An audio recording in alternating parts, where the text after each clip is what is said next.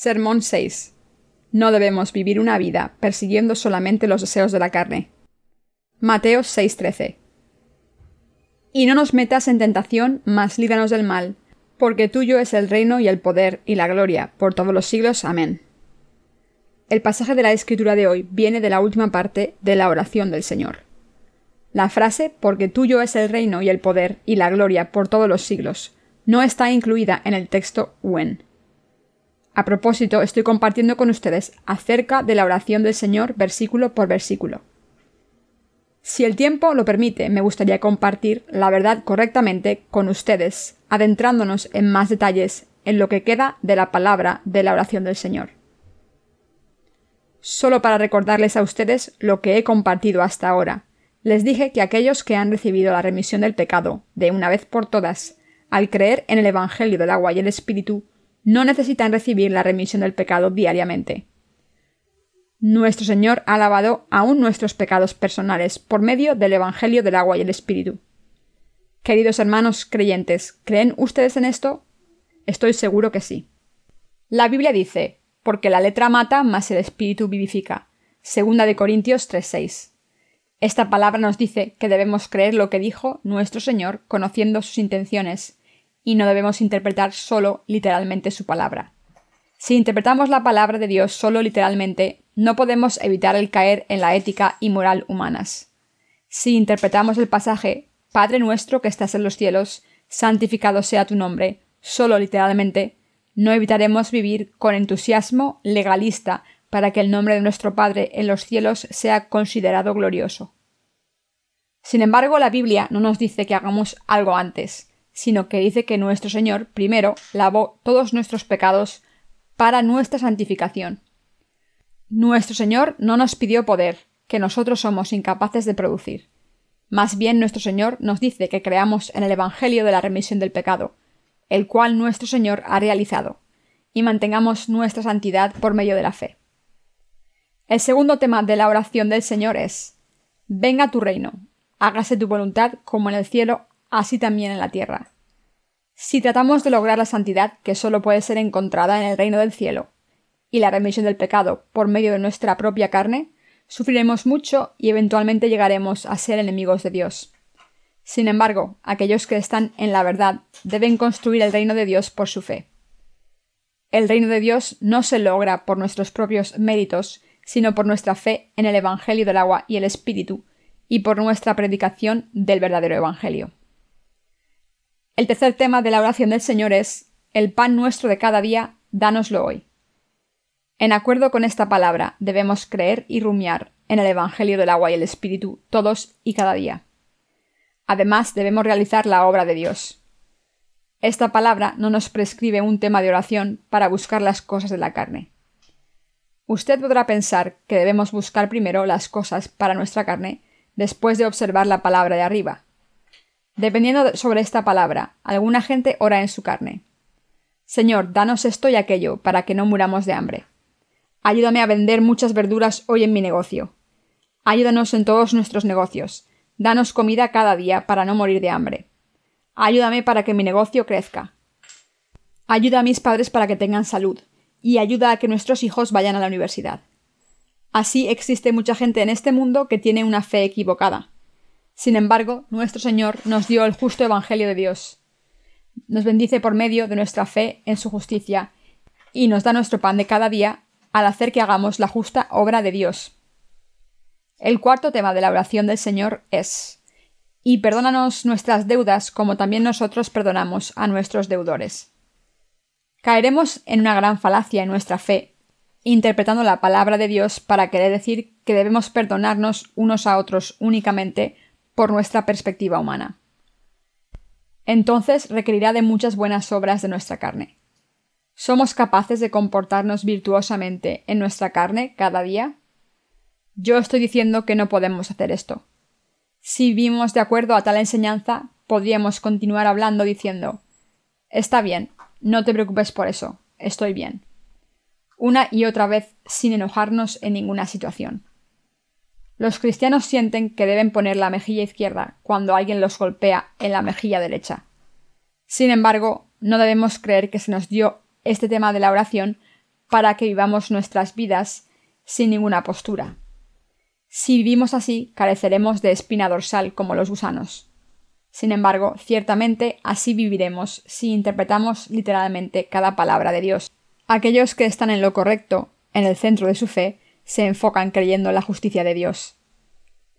Entre toda la humanidad, solo los justos creen apropiadamente en Dios y exaltan su justicia. Así no debemos nunca ser engañados por lo que dicen aquellos que creen equivocadamente. Alguna gente cree que nuestros pecados personales deben ser remitidos diariamente por medio de oraciones de arrepentimiento, como está escrito en la palabra de Dios, y perdónanos nuestras deudas. Pero este no es el caso. No es así debido a que nuestro Señor borró todos nuestros pecados por el bautismo que él recibió de Juan el Bautista y por su sangre en la cruz. Realmente la palabra de Dios es de la siguiente manera, basada sobre la precondición de la remisión de los pecados que ha sido lograda por nuestro Señor por medio de su bautismo y la sangre, debemos perdonarnos unos a otros como está escrito, como también nosotros perdonamos a nuestros deudores. Aquí nosotros está mencionando a los justos que recibieron la remisión del pecado de nuestro Señor. Tenemos que interpretar la oración del Señor presuponiendo que está siendo hablada específicamente a los justos que creen en la palabra del Evangelio del agua y el Espíritu. En este mundo solo los creyentes en el Evangelio del agua y el Espíritu pueden nombrar a Dios como nuestro Padre que está en los cielos. Cuando el Señor nos pidió que orásemos, nuestro Padre en el cielo, fue solo para los hijos de Dios, quienes recibieron la remisión del pecado, creyendo en el Evangelio del agua y el Espíritu. Así los creyentes en el Evangelio del agua y el Espíritu deben glorificar el nombre de nuestro Padre, creyendo en la verdad de este Evangelio. Cada persona justa puede darle gloria a Dios únicamente cuando vive en fe. Si aquellos que aún no han nacido de nuevo quieren ofrecer una oración correcta a Dios de acuerdo a las lecciones de la oración del Señor, primero deben recibir la remisión del pecado. Primero ellos tienen que orar para que nuestro Señor borre sus pecados. En otras palabras, primero tienen que recibir la remisión del pecado creyendo en el Evangelio del agua y el Espíritu. Solo entonces pueden llegar a ser hijos de Dios y decir que Dios es su Padre. Y no nos metas en tentación. Verdaderamente, ¿dónde y por qué somos tentados? Esta tentación se refiere a sufrir tribulaciones, en otras palabras, primero debemos saber qué es traer tribulación a los justos, ambos a los santos y a los siervos de Dios, quienes han recibido la remisión del pecado por el agua y el Espíritu. En Santiago dice que la gente sufre tribulaciones debido a su propia concupiscencia. Santiago 1.14. Cada persona justa sufre tentaciones debido a la concupiscencia de la carne. Los justos no deben vivir de una manera ambiciosa sino que deben realizar las obras que revelan la gloria de Dios buscando su justicia. Aun así, cuando su propia ambición sale a flote, caen en tentaciones y tribulaciones. Así nuestro Señor nos enseñó a orar, y no nos metas en tentación. Él nos dijo que debemos orar ante nuestro Señor para que no nos deje caer en tribulaciones debido a la maldad de nuestros corazones. Si creemos en el Evangelio del agua y el Espíritu, y vivimos para esparcer la fe verdadera, podemos ser liberados aun si caemos en tribulaciones. Así los justos, al creer en el Evangelio del agua y el Espíritu, no caen en estas tribulaciones extremas. De vez en cuando existen aquellos que entre los justos caen en tribulaciones extremas. Entonces, ¿qué clase de gente son? Son aquellos que solo buscan los deseos propios de la carne. La línea que divide entre la vida espiritual y la vida de la carne depende de si decidimos en nuestro corazón seguir o no la voluntad de Dios. Todo está determinado por la fe en los corazones de la gente. Así debemos determinar en nuestra mente el vivir para las justas obras de Dios. Primero, debemos buscar y seguir el reino de Dios y su justicia. Sin embargo, nuestra alma está predispuesta a caer en las tentaciones, porque no hacemos lo anterior. Nuestro Señor dijo que la gente no solo vive de pan, sino de cada palabra que sale de la boca de Dios. Esto es, caemos en tribulaciones porque atados por nuestra concupiscencia nos preocupamos de cómo vamos a vivir y qué vamos a comer y vestir en vez de pensar en asuntos espirituales, aun después de haber nacido de nuevo. Todo se debe a que van tras los deseos de la carne, por eso los santos y los siervos de Dios son atrapados en un fango profundo de cinismo. Entonces el alma pierde su poder y cae en la desesperación. En concreto, cae en tribulaciones debido a que sus corazones están llenos de ambición carnal y han abandonado a Dios. Noemí sufrió tribulaciones en este mundo mientras iba tras sus ambiciones. Pensemos acerca de las tribulaciones que Noemí enfrentó en el libro de Ruth. En el tiempo de los jueces, la familia de Noemí enfrentó hambre extrema cuando ella estaba en Belén. Así, Elimelech, el marido de Noemí, fue a la tierra de Moab con sus dos hijos llamados Malón y Kelión. Aunque las cosechas no crecían bien en Belén y la gente sufría hambre, escucharon que la lluvia era abundante en Moab y que las cosechas crecían en abundancia. Así fueron a Moab. Elimelech y Noemí observaron el ambiente que los rodeaba, y para preservar su carne, ellos salieron del lugar decidido por Dios. Sin embargo, Noemí perdió todo lo que tenía en la tierra de Moab. Escrito está: Y murió Elimelech, marido de Noemí, y quedó ella con sus dos hijos, los cuales tomaron para sí mujeres moabitas. El nombre de una era Orfa y el nombre de la otra Ruth, y habitaron allí unos diez años. Y murieron también los dos, Malón y Kelión, quedando así la mujer desamparada de sus dos hijos y de su marido. Ruth 1, 3, 5. Noemí fue incapaz de superar su pobreza espiritual y ella sufrió aún más en su carne. Noemí solo podía lamentarse. Si un hombre de fe es incapaz de vivir por su fe en Dios y sigue los deseos de su carne, en vez de su fe, para sobrevivir en la carne, todo lo que le espera al final es su propia ruina. Si un hombre de fe no sigue su fe, sino únicamente su carne, enfrentará tribulaciones en cuerpo y en espíritu, matando su alma y empobreciendo su carne. Meditemos sobre la palabra de Dios para orar. Y no nos metas en tentación. El Señor nos dijo que orásemos así porque no debemos caer en tribulaciones extremas. Para que nosotros no caigamos en tales tentaciones, no debemos quedarnos solamente en la parte de recibir la remisión del pecado, creyendo en el Evangelio del agua y el Espíritu, sino vivir como soldados de Cristo. De hecho, ya que todos aquellos que han recibido la remisión del pecado son ciudadanos del cielo, también son soldados reclutados por Dios. Al igual que los ejércitos de este mundo reclutan a sus soldados en tiempos apropiados, todos los santos deben enlistarse a su debido tiempo para servir en el ejército de Dios. Así, cuando aquellos que han recibido la remisión del pecado son llamados para vivir como soldados en el Evangelio de Dios, deberán responder sí y vivir para proclamar su Evangelio. Ese camino de fe nos permitirá vivir en el reino de Dios por toda la eternidad, sin guiar nuestra alma a las tentaciones. Solo cuando vivamos por nuestra fe podremos experimentar el cumplimiento de la palabra de nuestro Señor. Mas buscad primeramente el reino de Dios y su justicia, y todas estas cosas os serán añadidas. Mateo 6:33. Nuestro Señor nos está enseñando que Él no nos dejará caer en las tentaciones si vivimos como soldados del Evangelio. Aun entre nuestros santos y nuestros ministros probablemente existen aquellos esclavizados a sus ambiciones tales como ¿Cómo puedo promoverme a mí mismo? ¿Cómo podría yo y mi familia obtener seguridad en la vida? ¿Qué necesito hacer yo para llegar a ser rico? ¿Qué necesito hacer para mis necesidades diarias y no tener que preocuparme de esto nunca más?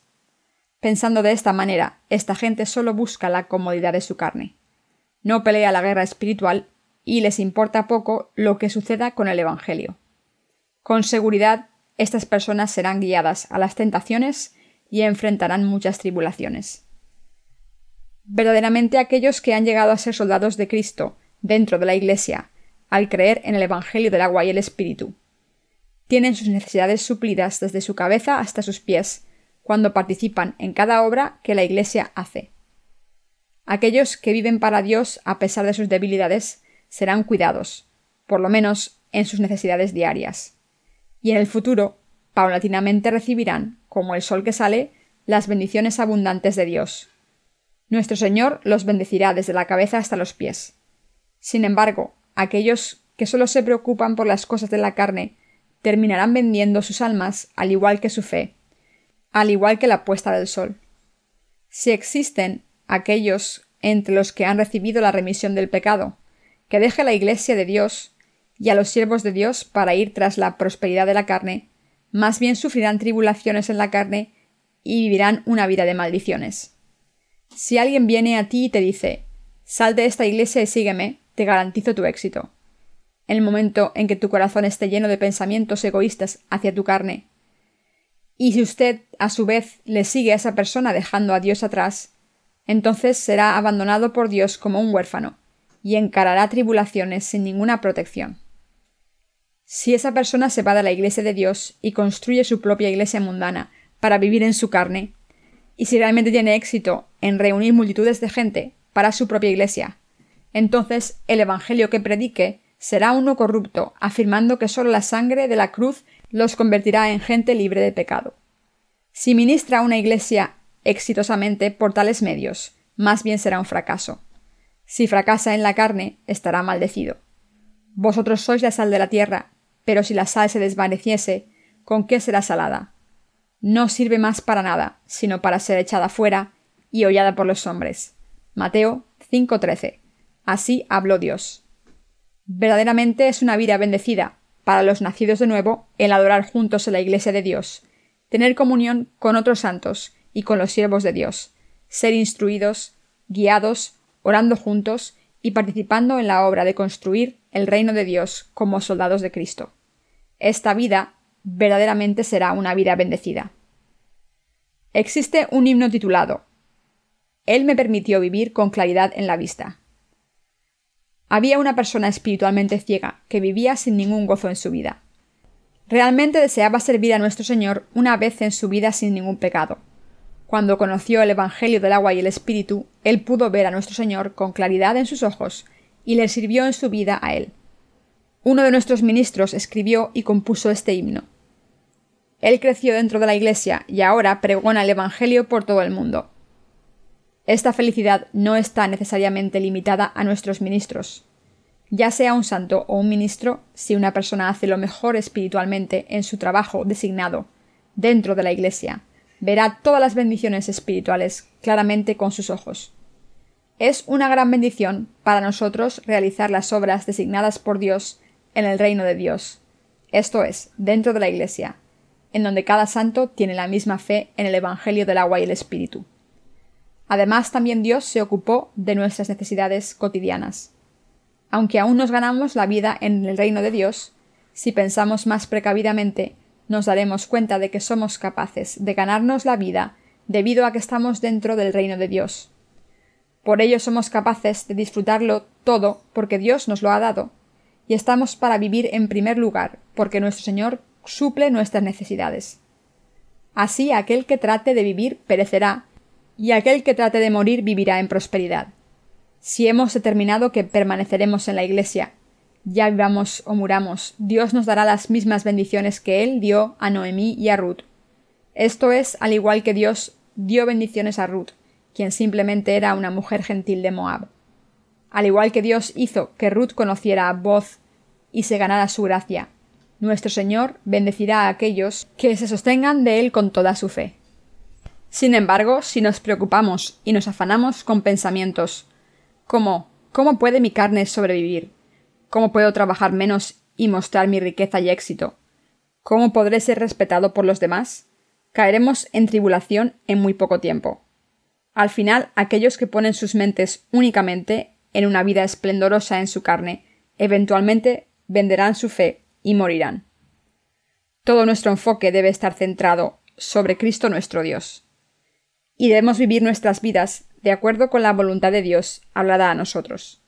Esto es para nuestro Señor y también para nuestro propio bienestar. Estrictamente hablando, no vivimos para el Evangelio por nadie más que no sea ninguna otra cosa que nuestro propio bienestar. Si ustedes abandonan la Iglesia de Dios, es lo mismo que abandonar el reino de Dios. Si abandonan la Iglesia de Dios, muy pronto sus corazones se mancharán con el mundo, ya que no recibirán la palabra de Dios.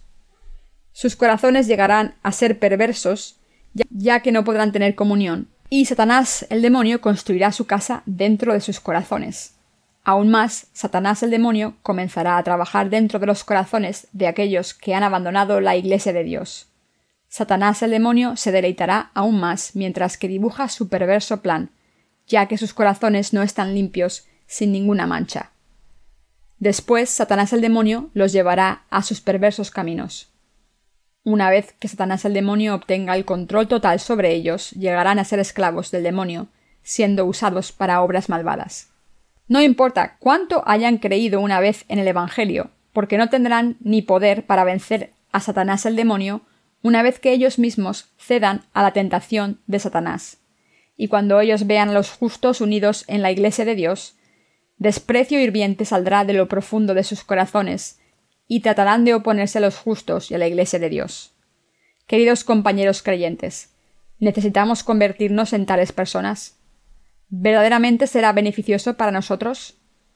Ese será el camino más seguro para matarnos nosotros mismos. Así nuestro Señor nos enseñó a orar.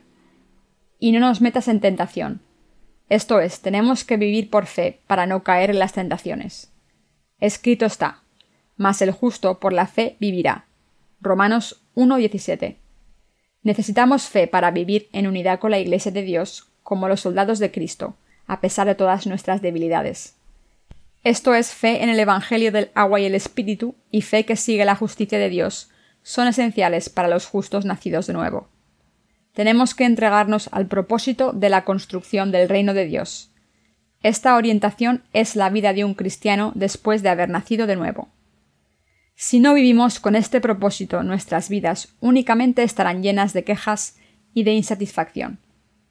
Hombre, esta basura asegura ser un pastor. Míralo. ¿Acaso un pastor utiliza pantalones cortos y se comporta mal de esa manera? Un pastor debe tener cierta dignidad, pero este tipo no tiene ninguna. Tal vez él se vea bien cuando suba a un púlpito porque está usando su traje, pero es peor que un tipo ordinario una vez que se baja de él. Eso es todo lo que ven de los siervos de Dios que están delante de ellos. Así se quejan de la Iglesia, como también de aquellos que espiritualmente están más adelantados. En vez de ver lo espiritual, todo lo que ellos pueden observar son las cosas de la carne. Juzgan falsamente e ignoran a la Iglesia y a aquellos que están delante de ellos. ¿Qué ocurrirá si estas quejas hierven? Que ellos van a retar. Tales conductas los guiarán a su propia muerte. Queridos compañeros creyentes, todos somos seres preciosos. También somos soldados de Cristo. Los soldados no se pelean solos, sino unidos a otros soldados. Si un compañero soldado muere en una batalla, esa muerte duele en nuestro corazón. Sentimos a nuestro lado el espacio vacío dejado por aquellos que murieron en estas batallas, y estamos amenazados por el hecho de que podemos tener un final parecido. Usted miente si dice que está pensando aunque mi compañero soldado de al lado ha muerto, yo no voy a morir. Yo estoy bien. Yo soy invencible. Tenemos que darnos cuenta del hecho de que una vez que los soldados mueren a nuestro lado, tendremos que enfrentar más enemigos por nuestra cuenta y aumenta la posibilidad de que vamos a perder nuestras vidas dramáticamente. Así nuestros compañeros soldados son muy preciados. La verdadera camaradería en la guerra toma lugar cuando nos arrojamos nosotros mismos en la batalla por la pérdida de un compañero soldado. Les voy a contar una historia. Dos de mis amigos más cercanos de mi niñez fueron a la misma unidad militar. Verdaderamente ellos tenían una clase especial de amistad. La unidad en la que estaban salió a una guerra urgente. Uno de los amigos estaba encarando directamente al enemigo en medio de la batalla. En ese instante una bala atravesó su cuerpo. El otro amigo pudo ver a su amigo fatalmente herido y respirando con dificultad. No podía dejar a su amigo atrás. Nadie allí estaba dispuesto a correr hacia una lluvia de balas para salvar a su amigo. Aunque todo el mundo le advirtió que no fuera, él corrió hacia su amigo para salvarlo. Cuando él cargó a su amigo fuera de la batalla, ya había muerto y él estaba seriamente herido. Mucha gente preguntó por qué arriesgó su vida por una tarea inútil, sabiendo lo que podía ocurrirle a él. A esto él contestó He obtenido algo tan valioso las últimas palabras que mi amigo me dio fueron Sabía que vendrías. Eso es verdaderamente camaradería, compañía y una amistad duradera. Espiritualmente somos los soldados de Cristo. Si alguien es un soldado de Cristo, es una persona preciosa que no puede perderse. Todos los santos son preciosos porque los vemos a ellos, no solo en su apariencia, sino que vemos su corazón y su fe. Así lo respetamos. Trabajamos en unión unos con otros. Damos gracias a Dios por las obras de las cuales ellos están a cargo. Nos respetamos unos a otros, aunque tengamos un papel muy diferente que realizar. Nos interesamos los unos en los otros. ¿Por qué pasa eso? Se debe a que sabemos que podemos existir debido a ellos. Sin ellos tampoco nosotros estaríamos aquí. Sin ti yo tampoco estaría. Sin mí tampoco tú existirías. Así Satanás el demonio constantemente trata de sacarnos del reino de Dios. Cuando nos saca, nos seduce con sus dulces mentiras. Yo te garantizo todo. Puede que él diga esto, o que solo nos haga pensar que obtendremos enormes riquezas si solamente le seguimos a él. Aunque al principio él nos engaña con esas dulces mentiras, Satanás el demonio demandará al final la compensación correspondiente. Yo haré esto por ti, así que tú debes de pagarme dando el tal precio. ¿Es así o no? Sí, ciertamente es así. Satanás el demonio demanda de nosotros una compensación enorme. Una vez que pagamos la compensación que Satanás el demonio nos demanda, no nos queda a nosotros. Tal caso solo beneficia siempre a Satanás el demonio. Nunca podremos ser capaces de vivir bien en tales caminos. Este es el lugar llamado el mundo donde Satanás gobierna. Y no nos metas en tentación. Ciertamente nunca debemos caer en tentación. Debemos vivir por fe y dar gloria a Dios. Aunque somos débiles, tenemos que consolar y ser consolados por otros, así como también motivarnos unos a otros. Cuando vivimos así, viviremos abundantemente, saboreando los frutos de la justicia, así como sus recompensas. Esto es lo que Dios quiere de nosotros. Debemos vivir tales vidas por fe. La oración del Señor nos dice que vivamos por fe desde el principio hasta el fin. Nos dice que lleguemos a ser tal y tal cosa por medio de la vida de fe. La vida del justo es la vida de fe y oración. Así debemos orar. No solo debemos orar, sino además debemos agarrarnos de nuestra fe. La fe en el Evangelio del agua y el Espíritu es el poder para vencer al mundo. La palabra de primera de Juan 5 dice, Porque todo lo que es nacido de Dios vence al mundo, y esta es la victoria que ha vencido al mundo, nuestra fe. ¿Quién es el que vence al mundo, sino el que cree que Jesús es el Hijo de Dios? Este es Jesucristo, que vino mediante agua y sangre, no mediante agua solamente, sino mediante agua y sangre. Y el Espíritu es el que da testimonio, porque el Espíritu es la verdad. Primera de Juan 5, 4, 6. La fe en Jesucristo, quien vino por el agua, la sangre y el Espíritu, vence al mundo. ¿Usted piensa que esta fe es común? Esta fe nos permite ir al reino del cielo, ya que abre las puertas de este reino de los cielos. Esta fe que tenemos es algo que no es común no podemos tratar al Evangelio con ligereza. Queridos compañeros creyentes, ¿creen en esto? Claro que sí. Para mí, cada uno de mis colaboradores y los santos son muy preciados. Aunque todos somos distintos en la carne, yo sé que todos nos vemos igual a los ojos de los demás. Desde la perspectiva de la carne, todos somos débiles e inadecuados por igual. Sin embargo, yo sé y creo que todos somos preciosos espiritualmente verdaderamente lo creo en mi corazón. ¿Por qué? Si no nos unimos nuestro esfuerzo para servir al Evangelio, ¿cómo podremos esparcir el Evangelio por todo el mundo? Si no nos unimos para servir al Evangelio, ¿cómo puede compartirse este Evangelio? Si todos y cada uno de nosotros no vive para nuestro Señor y para el Evangelio, ¿cómo podrá toda la gente de este mundo escuchar acerca del Evangelio y recibir vida nueva? Esas cosas jamás podrían pasar. Queridos compañeros creyentes, nunca debemos menospreciarnos a nosotros mismos, quienes hemos recibido la remisión del pecado. Aun si contamos cada joven que asiste a nuestra escuela dominical de la Iglesia, no tenemos más de 300 miembros. Aun así estamos esparciendo el Evangelio por todo el mundo. No estamos haciendo esto porque tengamos un superpoder en nuestra carne. Todo lo que tenemos es el Evangelio del agua y el Espíritu. Aunque somos pocos en número, somos capaces de predicar el Evangelio por todo el mundo porque tenemos al Espíritu Santo en nuestros corazones, al creer en el Evangelio del agua y el Espíritu. El Señor nos enlistó, como sus soldados, al darnos la palabra y la fe. Y realmente somos muy preciados, ya que realizamos las obras de Dios. Dios puede realizar sus obras por medio de nosotros.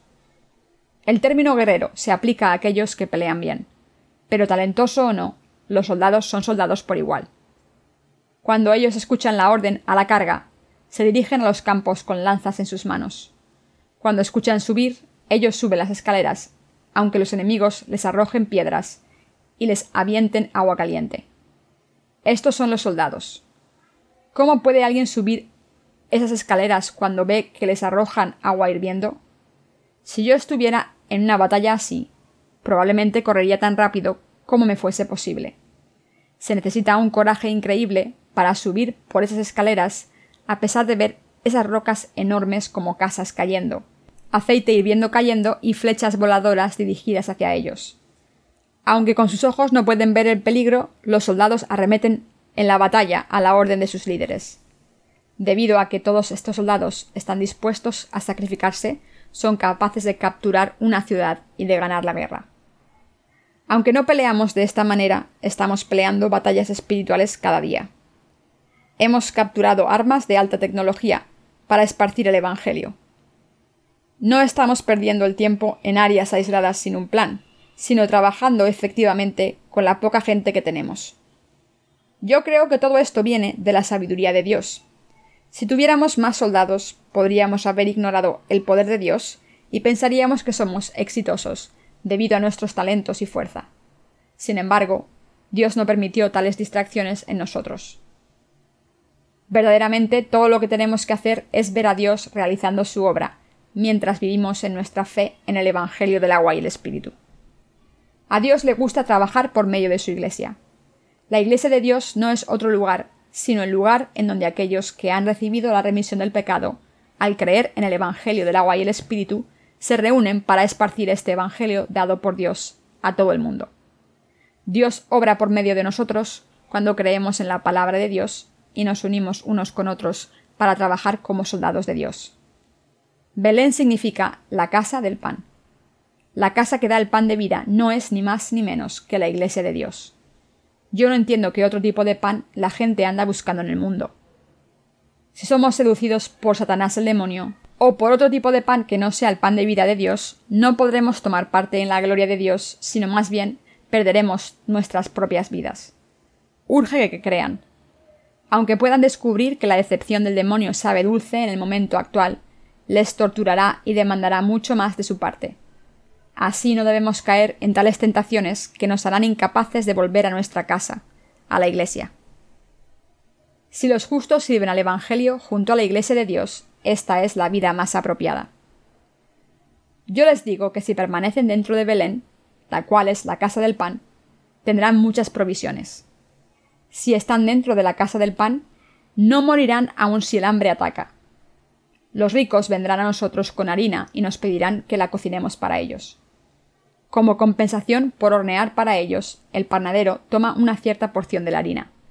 Así, aun en los días de antaño, cuando todos eran pobres, mis amigos, que eran hijos e hijas de panaderos, nunca les faltó pan, y comieron los mejores panes. No solo comieron pan blanco, sino también pan de trigo.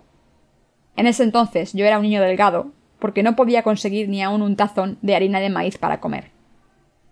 Desde luego la familia de mis amigos que operaban la panadería no eran más ricos que la mía. Aún ellos podían comer el mejor de los panes con cada alimento, ya que horneaban panes con la harina que tomaban para probar lo que traía cada proveedor. De la misma forma, horneaban panes de trigo para comer. La harina y otros ingredientes que obtenían de esta manera se volvían deliciosos panes de varias clases. Podían poner un poquito de mantequilla derretida arriba. Desde luego no era cualquier mantequilla, sino la más dulce. El pan blanco y el pan de trigo salían del horno, y una vez que les ponías mantequilla encima, eran indescriptiblemente deliciosos. Mi familia vivía a unas cuantas puertas de la panadería. Yo podía oler el dulce aroma desde mi casa. No se imaginan cuánto yo deseaba comer esos panes. Todo lo que pasaba era que se nos hacía agua la boca con el olor. Voy a describir cómo era mi familia en ese entonces. Mi padre me hacía señas con su larga pipeta de cigarros para que yo fuera él y le daba unos golpecitos con su pipa. Yo era joven, pero no sabía que deseaba que le llenara su pipa con tabaco. Una vez que terminaba, golpeaba su pipa de cigarros unas cuantas veces más. En esta ocasión significaba que debía encender su pipa. Yo encendía su pipa. Cuando crecí un poco más, probablemente a la edad de seis años, yo tenía que chupar la pipa hasta que ésta se encendía. Mi padre era un caballero a la antigua que no se atrevía a salir a rogar por un poco de pan, aunque esto significara que su familia padeciera hambre. No podía darme el lujo de preocuparme respecto a los buenos modales como lo hizo mi padre.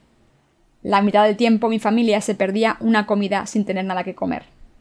Así no me podía perder esta oportunidad de comer debido a mi orgullo.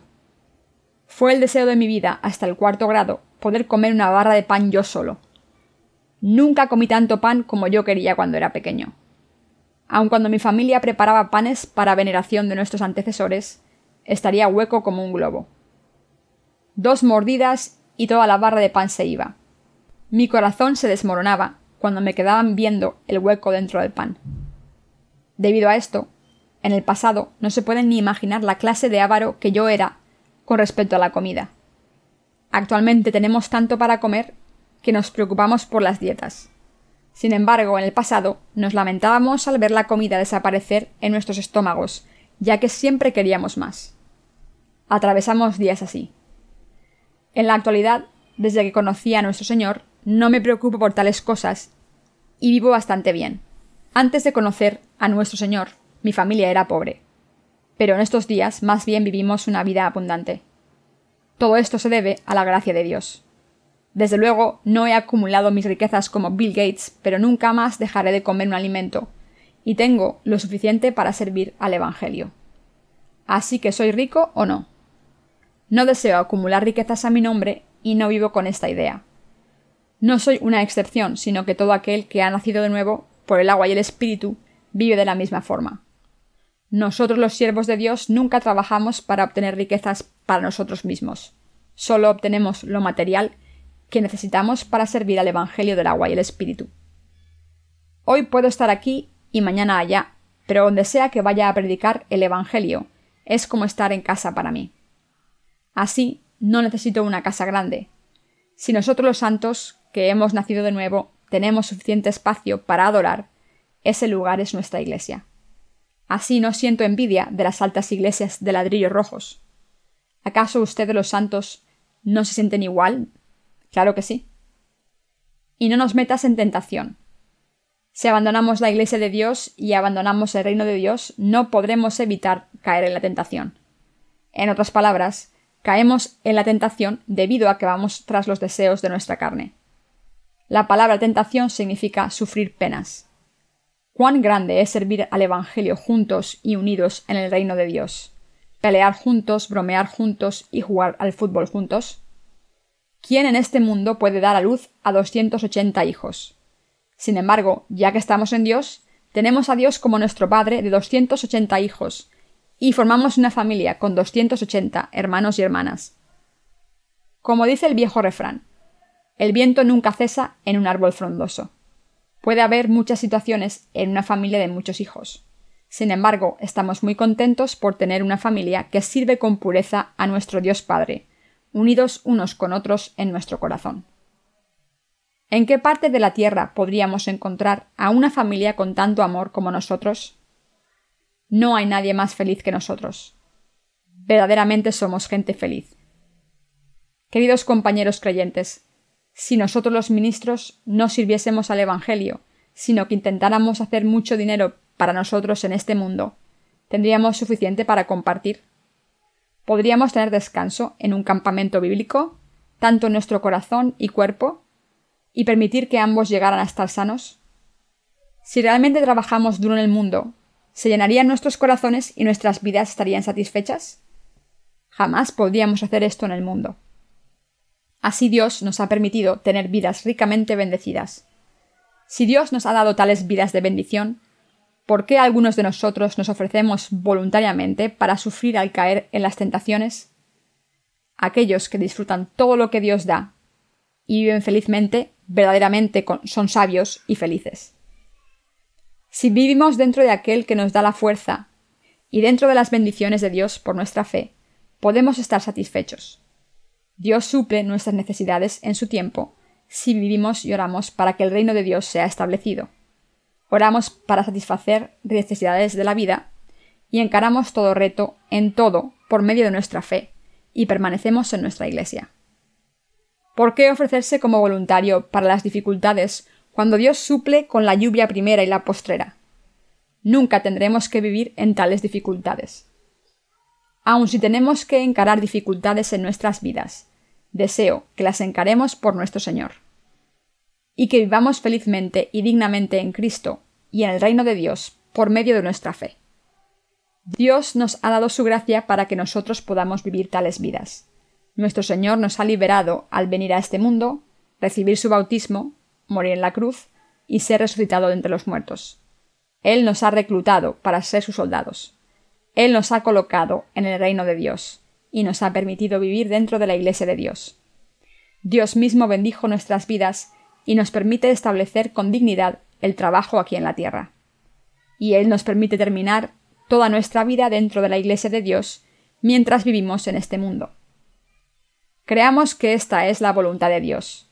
Espero que lleguen a creer que es nuestro destino dado por Dios el vivir haciendo las justas obras dentro de la Iglesia y en el reino de Dios mientras construimos su reino. Espero que lleguen a creer que es nuestro destino dado por Dios el vivir haciendo las justas obras dentro de la Iglesia y en el reino de Dios mientras construimos su reino. Exhorto a cada ciudadano de Dios, nacido de nuevo por el agua y el Espíritu, a tener fe y a vivir apropiadamente para no caer en las tentaciones.